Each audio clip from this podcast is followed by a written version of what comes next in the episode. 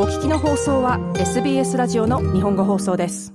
えーちょっと前になりますけれども、世界三大生ハムっていうお話をしていただきましたけども、今回はハムから別のものに行きますか？そうですね。あの、ハムもね、美味しいんですけれども、オーストラリアであの、皆さん多分、いつもね、スーパーですとか、マーケットで見られるんですけれども、チーズ。本当にたくさん種類がありますね。ありますね。本当これも本当に選ぶのに苦労しますよね。あとあの、チーズ屋さんの前に立っているとどうしても声かけられるので、自分がじーっとこう、商品を見る時間もあまりなく、知っているチーズしかもう買わないっていうパターンも聞くんですけれども、はい。まあそのチーズの中でも本当にたくさんあるので、今日ご紹介するのは、まあ皆さんがよく名前の聞くチーズですとか、あとあの我が家が大好きなチーズ、あとはその一つを使った今日はレシピをご紹介できればなと思っています。はい、お願いします。でチーズなんですけれども、まあ、あの違いというのは、要は製法ですとか、あと原材料の違いで、こう、いろんなチーズがあるんですね。で、一番多分よく見られるのが、皆さんもご存知のブルーチーズなんですよね。青カビ。うん。ええ実はチーズの中でもこの青カビだけでもう本当に何十種類っていうぐらいチーズがありまして、あの、世界三大ブルーチーズっていう名前ができるくらい、もうブルーチーズだけでまず一括りにされるんですけど、長尾さんは好きですか？ブルーチーズはちょっと匂いがありますんで、はい。えー私、カマンベールとかチェダーの方がいいですね。ああ、なるほど。ちょっとこう、はあっさりとしたはい。感じですかね。はい。まあ結構そうです。カマンベールもあの、女子ロカビのチーズではあるんですけれども、確かにあの、口当たりもいいですし、まあ子供も食べやすいですし、私もあの、なんかこう、去って買うには結構カマンベールが一番多いですね。で、まあ今日その世界のですね、中でも5大チーズっていうのがありまして、ちょっとこの5つを皆さんに覚えていただくと、まあマーケットでも少しこうバリエーションが増えるんじゃないかなと思うんですけど、まず一つ目が、あの、ハードチーズなんですね。これハードチーズって要はあの熱を加えてこう硬くして作ったチーズなんですけど、有名なのが皆さんご存知のパルミジャーノ・レッジャーノですね。うん。硬いチーズで、まあ粉に、パウダーになってもスーパーにも売られてますし、普通にまだ硬いままのチーズで自分で買って自分で削るタイプもあります。はい。二つ目が先ほど言っていた、あの、青カビ系ですね。ブルー系のチーズです。まあ、これはあの、ゴルゴンゾーラ。これはもう多分どこでも食べられるので、ゴルゴンゾーラという青カビのチーズです。で、三つ目が、これがまた面白いのが、ハードチーズなんですけど、ペコリーノっていうチーズがあります。ご存知ですか？ペコリーノというチーズは。いいえ。羊のチーズなんですけど、これ結構あの塩気が強くてですね、我が家実はその先ほど言ったパルミジャーノ・レッジャーノよりもペコリーノをよく家で買って、子供たちもみんなあのパスタの上にかけて食べるんですね。なので、ペコリーノっていうチーズ見つけたら、ちょっと試してみてください。あの、癖もなくてすごく美味しいです。塩気がちょっとあるんですね、それは。そうなんですよ。羊を使っているので、ちょっと癖はあるんですけど、ただこうパスタとかに絡めると、そこまで羊の臭さっていうのはないんですけど、少し塩気はあります。はい。はい。で、四つ目が、あの、フレッシュチーズって言うんですけど、モッツァレラチーズですね。あ、それは聞きますね。もそうなんです。モッツァレラチーズはもうはいトマトとね、カプレーゼで食べても美味しいので。で、五つ目が、その同じフレッシュチーズの中でも、リコッタチーズと呼ばれる柔らかいチーズなんですね。で、このリコッタチーズっていうのが、あの、羊のミルクで大体作ってるんですけど、これあの、えっと、ヨーグルトあるじゃないですか。ヨーグルトをこう、布とかの上に置いておくと、下から黄色いジュースが出てくるんですね。それが、ホエイっていうものなんですけど、それの中に、こう、羊のミルクを入れて、もう一回煮込んで出来上がったのがリコッタチーズっていうチーズなんですけど、つまりあの、脂肪分が少なくて、豆腐のような食感がしているので、よくこれをデザートに使ったり、あとあの、メルボルン発祥のビルズのパンケーキも、リコッタチーズを使っているパンケーキなんですけど、あの、日本人もよく食べられるのが、このリコッタチーズなので、今日はちょっとこのリコッタチーズを使ったニョッキをご紹介しようかなと思っています。はい。ニョッキですから、チーズ使って。そうなんですよ。ニョッキって皆さん多分じゃがいもを使ったイメージの方がね、有名なんですけれども、我が家のこの作るリコッタチーズのニョッキっていうのはもう混ぜて切って茹でるだけ。もう成形のない本当に簡単なパスタです。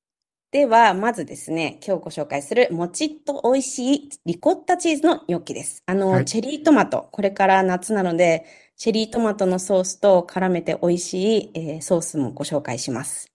はい。で、まず材料ですけれども、ニョッキに必要なのがリコッタチーズ。これが 200g。で、卵黄は1個です。これあの、卵白も使ってもいいんですけど、卵黄の方があの水気があんまりないので、卵黄を使ってください。で、次にですね、あの、小麦粉なんですけれども、まあ、日本だとこう、強力粉とか薄力粉って分かれているので、日本の方はあの、強力粉を、えー、だいたい 100g から 150g 使ってください。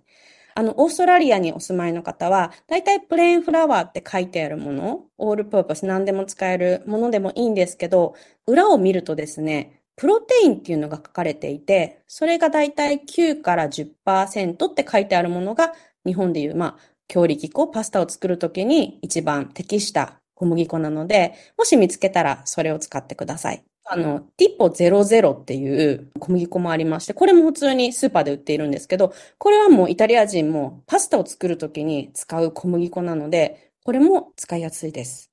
なので、えっと、ちょっとどちらか、もしくはオールパーパスの小麦粉を100から 150g ご用意ください。それと、パルミジャノレジャーノですね。これは大さじ3必要です。で、もし、これはお好みなので、あった方がちょっと風味が出るんですけど、あの、ナツメグのパウダーをご用意ください。あの、なければなしでも大丈夫です。それと塩コショウを一つまみご用意ください。と、えーお湯ですね。これは茹でるとき用に、今日は2リットル。それと、お塩は大さじ1.5必要になります。で、えーニョッキの材料は以上なんですけれども、次にそのチェリートマト。このチェリートマトのソースの材料です。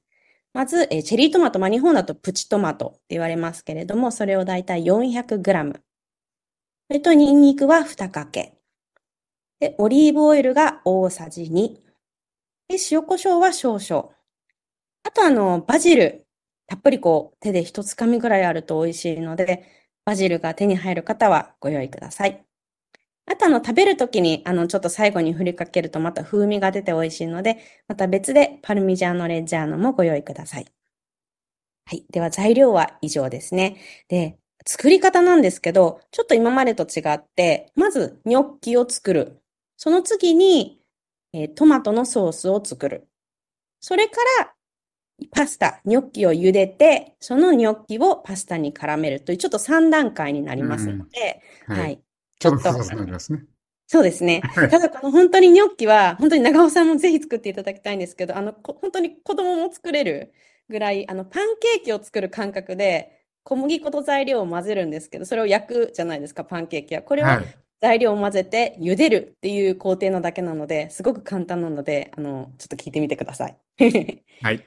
はい。では作り方です。まずですね、あの、もうボウルの中に材料を入れて、こう、フォークで我が家よく潰すんですけれども、まずそのボウルにリコッタチーズ入れるんですね。ただリコッタチーズって結構水の中にこう入っているので、水気がちょっと多いなと思ったら、あの、ペーパータオルなのでちょっとこう拭き取って水気を切って、そのリコッタチーズをボウルに入れます。それと卵黄、パルミジャーノレッジャーノとナツメグを入れて、あの、フォークとかヘラでこう潰しながら混ぜ合わせます。で、混ぜ合わせたらそこに塩コショウちょっと一つまみ入れて、まず小麦粉をですね、100g だけ入れてみてください。あの、一気に入れるんではなく、あの、100g まず入れてみて、ヘラかフォークで混ぜ合わせます。そうすると、あの、だんだんこう、水気がなくなってくるので、だんだんこう、ベタつき感も出てくるんですけど、そこに小麦粉を 50g さらにこう少しずつ加えていきます。うん。そうするとだんだんまとまってくるんですね。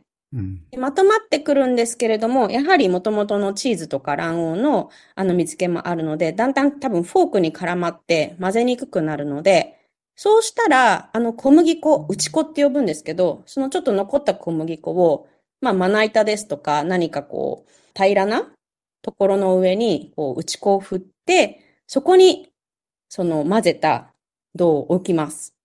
で、あとは手でもうこねてください。ただ、あの、手でこねるときちょっと手にべたつくなと思ったら、手にあの、その小麦粉をつけながら混ぜると、あの、すごくこねやすいので、まずそれでちょっとこねます。